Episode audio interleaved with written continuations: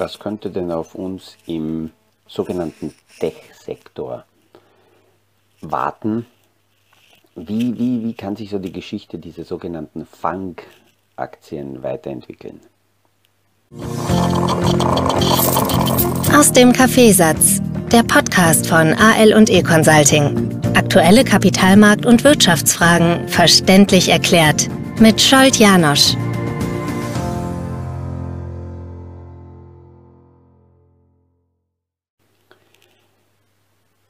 Ich greife heute eine, eine Geschichte auf, die ich immer wieder mit, mit Kunden, mit Investoren bespreche, wie die Relation zwischen sogenannten Core Investment, Core Investment ist meist global ausgerichtete äh, Portfoliozusammenstellung, dann die Satelliten und dann danach noch möglicherweise vereinzelt ähm, Einzelaktien, wie das, wie das zusammenpasst und wie die Relation hier aufgebaut sein sollte.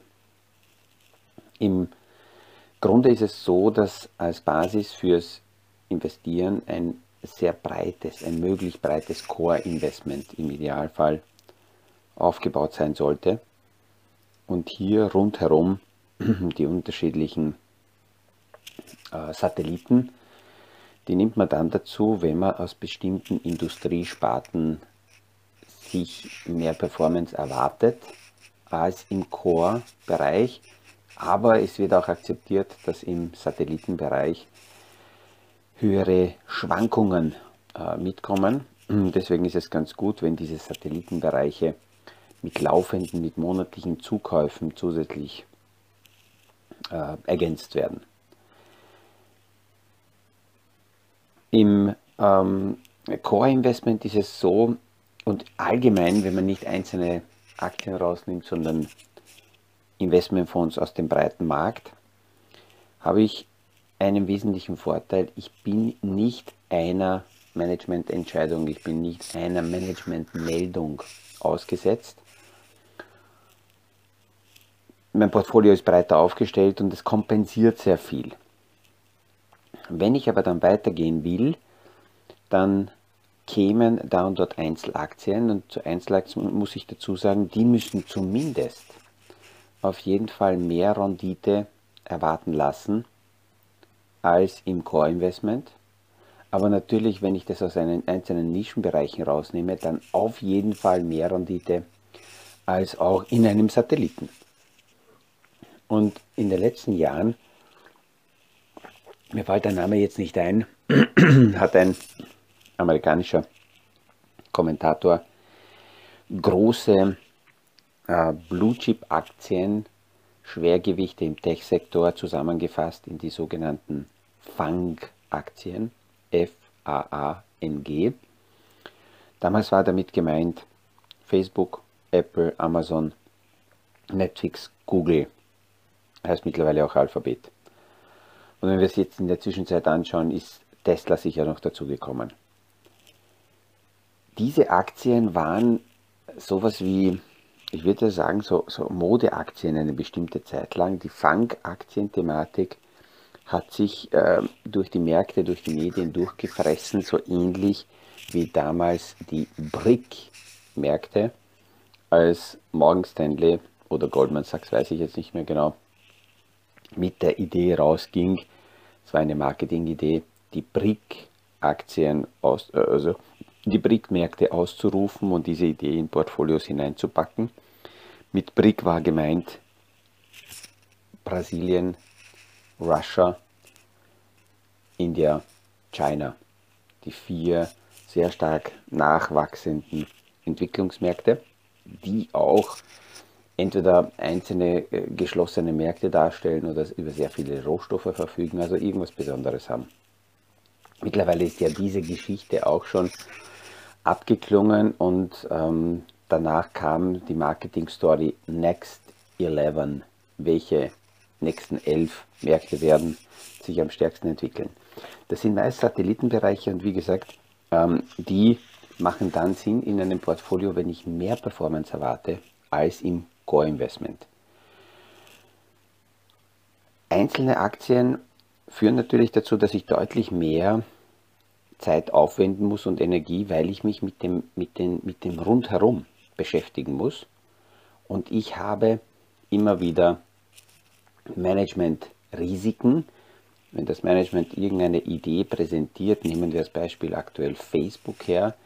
Der Zuckerberg ist äh, förmlich in die Metaverse-Welt hineingeflüchtet, weil er auf der anderen Seite recht viel Druck sieht äh, im Social-Media-Bereich, gerade bei der nächsten Generation, bei den Jüngeren. Ähm, da sieht er sehr viel Druck kommen und er versucht dem Kapitalmarkt die Metaverse-Transformation von Facebook zu verkaufen, was ihm der Markt nicht so wirklich abnimmt und dann von heute auf morgen hier mehr als 230 Milliarden Dollar kurz mal in Rauch aufgehen. Oder Netflix vor einigen Wochen auch mit Hinweis auf die Konkurrenz und vor ein paar Tagen kommt äh, Disney raus. Disney macht massiven Druck, erzeugt massiven Druck auf, auf Netflix im Streaming-Bereich und während Netflix massiv nach unten korrigiert, äh, zieht äh, Disney nach oben. Aber gehen wir nochmal zurück zu den Fangaktien.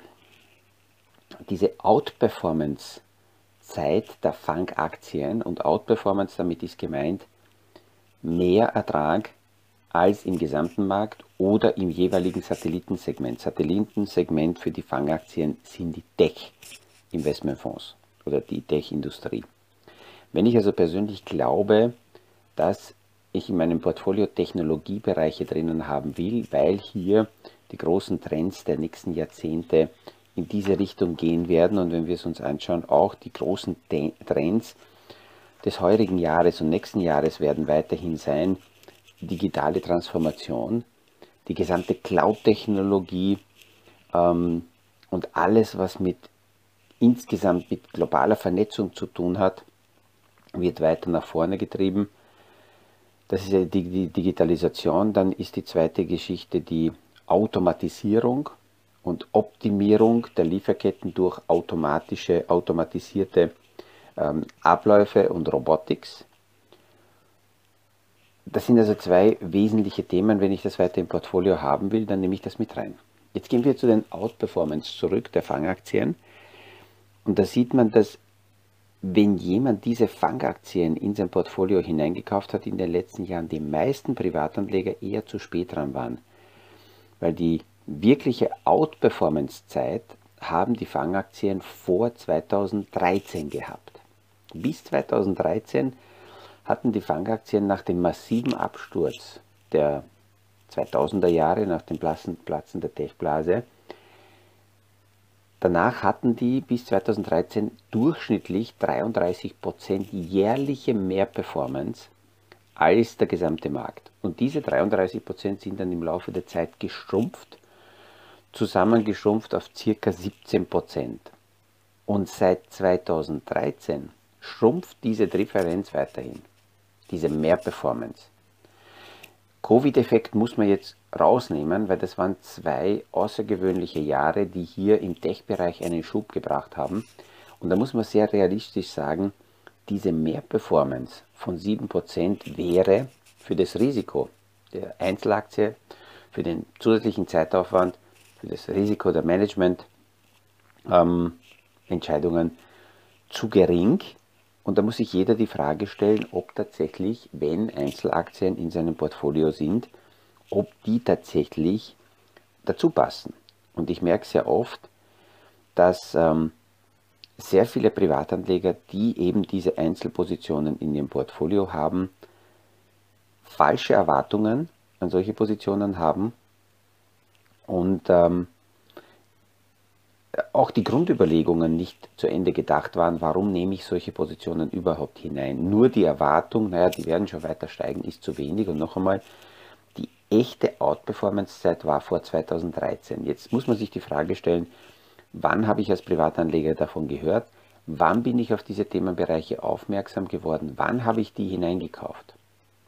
Und sehr, sehr viele eben nach 2013 nachdem darüber berichtet wurde, welche Outperformance diese Themenbereiche ähm, erreicht haben. Ich, ich muss es betonen, das ist ein Disclaimer, das ist ganz wichtig.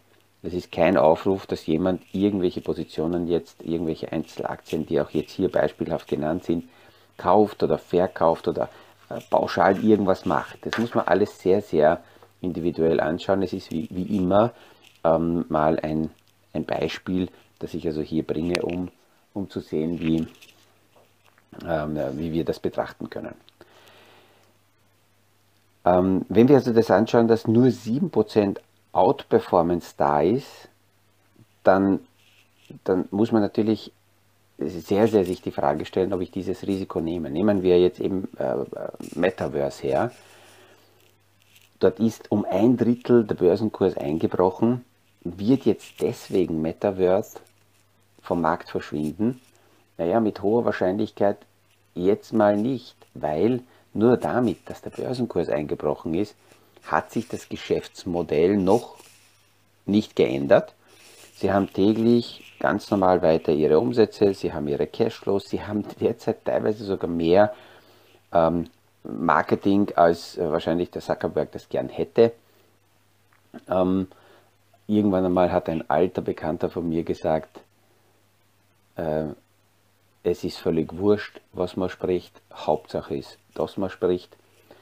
Das heißt, auch negative Nachrichten, Bad News are Good News, wenn man es so haben will, aus dem Blickwinkel ähm, Marketing, weil die sehr stark präsent sind und viele Leute hinschauen. Das heißt, kurzfristig ist nur mit dem Börsenkurs was passiert. Das ist noch kein Problem für das Unternehmen, ist ein Problem für die Anleger, die möglicherweise äh, erst vor kurzem äh, die Aktie gekauft haben. Was intern sich abspielt, dass der Zuckerberg sehr, sehr stark Richtung Metaverse-Welt äh, die Transformation vorantreiben will und da sehr viel investiert, das ist das, was ihm der Kapitalmarkt derzeit ähm, naja, nicht abkauft. Ähm, ich persönlich glaube auch nicht, dass die Metaverse-Welt so ausschauen wird, wie er sich das vorstellt, dass wir alle mit globigen Brillen in drei bis vier Jahren durch die Gegend laufen. Ich persönlich glaube, dass eine viel breitere Metaverse-Welt entstehen wird ähm, und vor allem Lösungen ohne diese globigen Brillen. Aber Zuckerberg ist schlauer als der Janosch und er investiert weiterhin massiv in diese Transformation hinein. Ähm, er muss natürlich aber die Märkte auch mitnehmen, wenn er das äh, mit den Kapitalanlagemärkten gemeinsam machen will. Ähm, und man muss eines betrachten, ob wir schon in einem Bärmarkt sind und in Jänner dieses Jahres ein Bärmarkt gestartet ist oder nicht, das können wir noch nicht hundertprozentig beantworten. Aber in Bärmärkten können super Unternehmen trotzdem sehr stark nachgeben. Und gerade im Satellitenbereich, gerade bei den äh, Fangunternehmen kann es durchaus in einem Bärmarkt auch Übertreibungen des Marktes nach unten geben. Wir dürfen nicht vergessen, dass jetzt einem Bullenmarkt es Übertreibungen nach oben gibt und in Bärenmärkten gibt es halt Übertreibungen in die andere Richtung. Und auch solche Unternehmen, die top gelaufen sind, können dann in solche Phasen, in solchen Phasen sehr, sehr stark äh, nochmal nachgeben. Und das muss ich als Anleger immer berücksichtigen. Wenn ich also erstens die Frage stelle, äh, erwarte ich und glaube ich, dass im Technologiebereich weiterhin entsprechende Entwicklungen passieren werden, dann werde ich diesen Bereich als Satellit in mein Portfolio mit reinnehmen. Ob ich dann tatsächlich weiterhin in Einzelaktien gehe oder nicht, das ist eben eine Frage, man hört schon raus, in der momentanen Situation bin ich nicht überzeugt, dass die Aussicht auf mehr Performance in diesem Segment genug, ähm, genug Begründung dafür liefert, dass ein Anleger äh, diesen Mehraufwand und das höhere Risiko auf sich nimmt. Da ist er besser beraten mit einem breit aufgestellten Technologie-Investmentfonds. Ähm, Wenn wir da habe ich vorhin schon darüber gesprochen, die Megatrends anschauen, dann sehen wir, dass die Zahlen weiterhin explodieren. 2020 sind ja viele Unternehmen in die Digitalisierung, in die Cloud-Technologie hineingegangen, damit sie ihr Geschäftsmodell quasi retten im Lockdown. Und das hat teilweise länger gedauert, als man sich das gedacht hat. Und in dieser Zeit haben sehr viele Unternehmen die Vorteile dieser Digitalisierung kennengelernt und gehen mit dieser Transformation weiter, investieren noch mehr in diese digitale Transformation, während wir anschauen, dass die End-User 2020 in den entwickelten Märkten ungefähr 270 Milliarden Dollar rein nur in die digitale ähm, Transformation gesteckt haben, in die Cloud-Technologie gesteckt haben, erhöht sich diese Summe in diesem Jahr fast auf das Doppelte von 270 auf mehr als 400 Milliarden. Und die Lieferkettenproblematik fördert sehr, sehr stark eine andere technische Entwicklung, das ist die Automatisierung, die Automatisation. Weil man da auch da gesehen hat, dass die globalen Lieferketten sehr viele Ineffizienzen in sich beinhalten und da muss in den nächsten Jahren noch ähm, ja, äh, mit der Technologie sehr viel gelöst werden und die Technik wird es lösen. Man muss das hergehen. Es gibt Gott sei Dank die, die schlauen Köpfe, die die aktuellen Möglichkeiten immer dafür verwenden, um auftauchende Probleme zu lösen. Was ist die größte Gefahr für den, den Technologiebereich? Naja, darüber haben wir schon einige Male gesprochen. Das sind steigende Zinsen und vor allem die Geschwindigkeit der Zinssteigerung ist entscheidend. Steigen die Zinsen langsam, dann können sich diese Unternehmen anpassen, sie können Preise weitergeben, sie können die Finanzierungskosten dementsprechend handeln. Das heißt, sie können besser überleben und die ganz großen, wenn wir jetzt die Fangunternehmen hernehmen, die werden in einem Bärenmarkt mit hoher Wahrscheinlichkeit weniger äh, betroffen sein und weniger sinken als andere. Warum? Naja, weil sie nicht so verschuldet sind und äh, sich Zeiten besser leisten können mit, mit höheren Zinsen, weil ihre Geschäftsmodelle äh, quasi ganz normal sich weiterentwickeln. Und äh, deswegen kann man davon ausgehen, dass die ganz Großen, die nicht verschuldet sind, von steigenden Zinsen nicht so betroffen sein werden. Aber ähm, auch die werden, wenn die Zinsen beginnen äh, nach oben gehen, darauf reagieren. Die Frage wird eben sein, wie schnell gehen die Zinsen nach oben. Und am gestrigen Tag sind, nachdem sowohl in Europa als auch in Amerika neue Inflationszahlen rausgekommen sind, sind gleichzeitig auch Stimmen laut geworden, dass die Zinshebung, die möglicherweise auf uns zukommt, doch deutlich stärker und deutlich intensiver ausfallen würde, als noch vor ein paar Monaten erwartet. Vor ein paar Monaten haben wir noch diskutiert, dass die Inflationsschritte ähm, in 0,25 äh, Punkten nach oben gehen werden. Es gab bis jetzt bei, bei äh, Strategieänderungen der amerikanischen Fed noch nie mit dem ersten Zinsschritt mehr als 25 Basispunkte, also 0,25 Prozent Anstieg. Die Märkte preisen aber mittlerweile 0,5 Prozent ein, also 50 Basispunkte. Und es gibt immer stärker und stärker Stimmen weiterhin, die schon ähm, fordern und erwarten, dass alleine in diesem Jahr die amerikanische Notenbank die Zinsschritte so setzt, dass mindestens bis zum Sommer schon 100 Basispunkte, also 1% mehr eingepreist ist. Und die sogenannten Futures, also die Märkte, die aufgrund der aktuellen Informationen die Zukunft hier ein wenig schon abbilden, die preisen ein, ähm, dass im heurigen Jahr sieben und bis zum nächsten Jahr möglicherweise äh, neun Zinsanstiege auf uns zukommen. Und das ist natürlich etwas, was sich ähm, gerade im Bereich der Technologieunternehmen sehr, sehr stark ähm, auswirken kann. Ich hoffe, dass ich heute damit diesen Bereich, diesen Sektor beleuchtet, haben, äh, beleuchtet habe. Wie jetzt das Wochenende sein wird, werden wir heute noch sehen. Gestern sind im Laufe des Tages, wie gesagt, wieder sehr aggressive Aussagen von ähm, Direktoren aus dem ähm, äh, FED-Direktorium rausgekommen.